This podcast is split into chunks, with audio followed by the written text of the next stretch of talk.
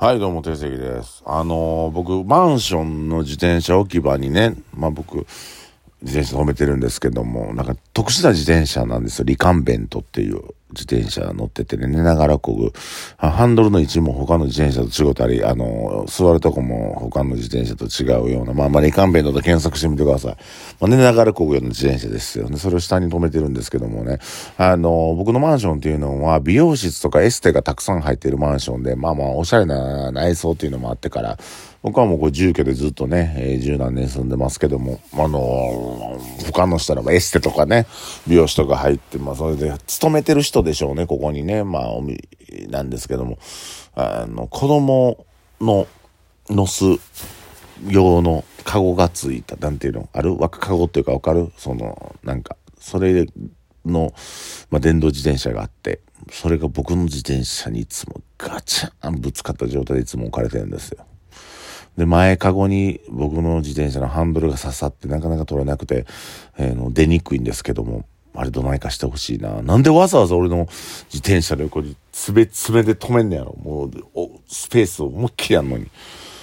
なんなんやろ、ほんまに。嫌やわ。ちょっと自転車も傷つくし。なんなんでしょうね。いつかちょっと現行犯で見て、そのね、注意したいですけども。マンションでなかなか会わないですからね、人とね。うん。もう嫌です。それが最近の悩みというか、ね、ちょっともやもやしてるところで、そのお子さんを乗す、そのね、こう荷台みたいなところにいつも、こう僕は手袋を置いて、で、手袋はめて、そこに一貫置いて、自転車を出して、そこの手袋取ってから、こう、まあ、で、店にね、行ってるんですけども、その自転車いつも気になりますというお話から始めました。はい。で、あの、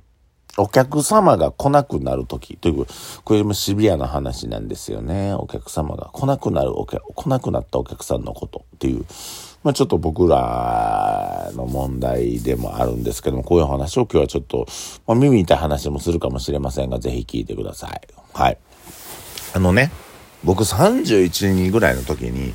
あのーまあ、すんごいこう、みんな、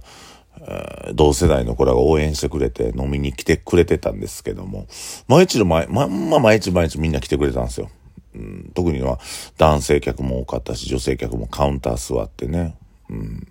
31人で、ね、ちょうど今の有給連の年ですよ。で、あの、もう大体常連さんって10人、15人、12、3人ぐらいがカウンター座ってくっちゃくっちゃ喋ったりとか、みんなとも仲良うなって、えー、やってくれた、あのーまあ、そういう風に来てくれてたんですけども、うーん、ただね、僕もその当時めちゃめちゃ頑張ってる時というか仕事めっちゃ頑張ってた時やったんですよね。これから天国オープンして、えー、いろいろお店をやっていきたい。まあ、もう天国オープン前夜やな、ほんまに。それぐらいの時に、まあ、常連さんのお客さんが来てたんですけど、まあ、まあ、常連さんのとお客さんなんで、一緒に飲みに行ったりとか、店終わった後にね、あのー居酒屋行ったりとか、カラオケ行ったりとか、スナック行ったりとかして、もう毎晩のようにそのお客さんらと飲みに行ってたんですね。31人ぐらいの時はね。で、そうやって、ほんま常連さんイコールもう友達、うん、飲み仲間みたいな感じでこうやってみんなを巻き込んで飲んだりとか、そこでなんか恋愛してる人がおったりとか、ちょっとね、肉体関係やって揉め事あったりとか、喧嘩したりとか、何やいろんな物語があったんですけども、まあなんか、とあるきっかけで僕自身もすごい頑張っていきたいなと思ってたんですけども、あんまり仕事しない、もうほとんどもうパチスロで生きてるような男の子がおって、まあその子と飲んでる時に深い話になったんで、俺はまあ真面目にほんまに働いた方がええ。頑張って働いた方がええ。みたいな感じで、その子に言ったんですよ。まあでもそれが伝わらなくて朝までお互い議論し合ったんですけども、まあ僕のことを馬鹿にしてると。お前手取り何ももろてんねん、みたいな。ね。で、まあ大した金も稼がれへんくせに、みたいな。まあ向こうも踏み込んで言わ、言うてきて、まあちょっと口喧嘩みたいになったんですよ。で、まあそのことは縁が切れたなと思ってたら、次は同級生の男の子、よお店に帰ってくれた同級生の男の子が、ちょっとした、あの、まあ言い合いになって、まあ当時僕、おじいさんの介護してたんで、おじいさんの介護、おじいちゃんの介護しながら店出たりとかしてたりとか、もうおじいちゃんがまあ亡くなってちょっと人だなくしたなっていうぐらいの時にそういう嫌味を言われて、お前とこの飯まずいな、みたいな。もう僕おじいちゃんの介護したりとかなんや、大変なごちゃごちゃっとしてた時期やったんで、もうその一言がムカついたんでね、いやもうちょっと表出ろってしばきましたらお前、みたいな。で、とこに、そこにまた僕の彼女がおったりとかしてもややこしいなと思って、またそのことも縁切れたんですよ。まあしてる間に、まあいろんな揉め事があったりとか、店で暴れられたりとか、あの、殴られたりとか、まあまあそういういろんなことがあって、そのお客さんらがみんなね、えー、僕なしで集まり出すんですよね。僕の店以外でね。んで、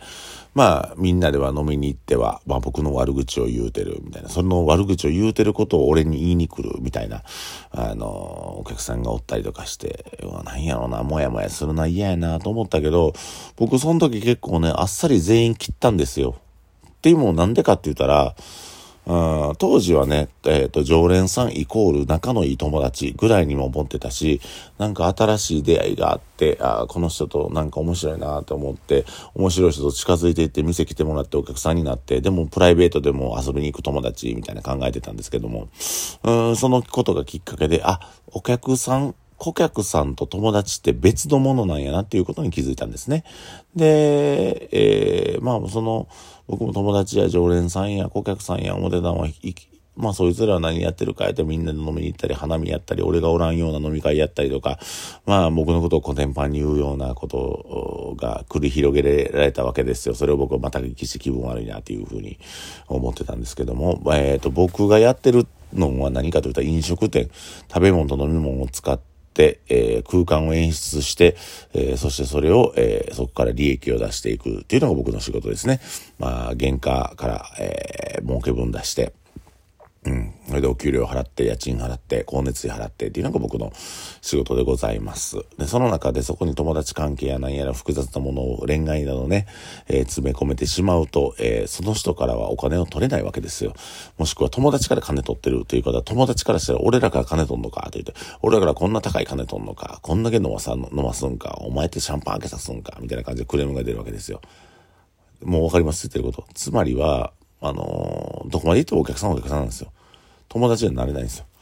で飲食店やったらこれ佐賀です。で、みんなそれ錯覚してから友達もお客さんもごっちゃににしてるけども、そんなのもう成り立てへんから。特に、あの、客に手出してからね、えー、付き合ったりとか、えー、肉体関係を結ぶ飲食店の人は結構多いですけどね。僕らの周りでも多いけど、そんな一食店にしたらあかん。あのね、店言うのはお金儲けるとこやから。どこにあるそんな金儲けするとこや。ね、常連さんや顧客さんやお客さんや言うてね、え、友達関係やもうなんか一緒、一色単にしてるうちはやっぱり二流の仕事、三流以下の仕事ですよ。僕ら一流の仕事目指していけない、職人目指していきたいと僕らは思ってるので、うん、僕もその経験からね、やっぱりお客さん、顧客さんと、顧客さんやね、顧客さんと、うんと、友達っていうのは別のものなんやなっていうことを気づきを得て、今39歳になってお仕事をしております。やっぱりね、えー、こうやって俯瞰してみていくと、まあお客さんっていうのもね、すごい気に入ってくれて常連さんになって顧客さんになってくれる方もいらっしゃいますが、もうそれもね、飲食店っていう性質上10年も20年も続きません。まあ、続いたとしては、それを、見続いたとしてたら、それは自分のお店が成長しないっていう兆しやと思うので、えー、ちゃんとこうそこは見ていかなあかんなとは思うんですけども、やっぱりお店自体もどんどんどんどんね、バージョンアップしてグレードアップしていく中で、まあ、来れなくなるお客さんであったりとか、あの、お店にシンパシーを感じなくなる、共感できなくなるっていうのは別に僕悪いことじゃないと思ってます。で、なんかそういったところで、えー、お店自体、ね、僕ら飲食店の人もお客さんを選ばしてもらうっていうのも一つね、えー、お店を健全に、えー、運営していく中で必要なことなんじゃないかなと思います。当時だから僕は32歳の時にもう、でも、むちゃくちゃ常連さん毎日来てくれて、ようさんお金使ってくれたけど、じゃあ、うん、思い返したら、大きい声で喋ったりとか、わめいたりとか、はしゃいだりとかね、うん、女性客にいらんことしたりとか、まあ、そういうイライラすることはたくさんありました。それは今ないもん。やっぱりこう健全と飲食店とバージョンアップしていって、まあ当時32歳の時はもうバーに近い感覚、なり合いの友達ばっかり集まるようなバーに近い感覚やったけど、今はね、どの店舗も飲食店としてやっぱ成長しきってると思うので、食べ物と飲み物ちゃんと、えー、食べてくれるし、当時その32歳の時に来てくれてた人は僕の店には来ないですよ、もう。だってもっともっと、あの、居心地のいい、あの、もっともっとこう自分たちの感覚に近い、わめいてもはしゃいでも許されるようなお店ってどこにでもあるんで、それを見つけてそこを、まあ言うたら渡り鳥のように歩いていって、うん、ね、巣を作っていくような感覚なんじゃないでしょうか。うん、だからね、やっぱりこう、その32歳の時に感じて、友達が離れていく、常連さんが離れていくっていう感覚っていうのは、僕この10年間で何度も、まあ10年間の8年間ぐらいかな、何度も経験しておりますが、決して寂しいことじゃないと思っておりますし、なんかそこでお店が今成長するタイミング、そのお客さんと離れるタイミングなのかなっていうふうに、えー、僕は思っております。ということで、お客さんがいなくなる時というお話を話させてもらいました。以上、訂正がお送りしました。えー、週末たくさん楽しいベント、えー、イノテンズでやっておりますので、ぜひ皆さん遊びに来てください。ありがとうございます。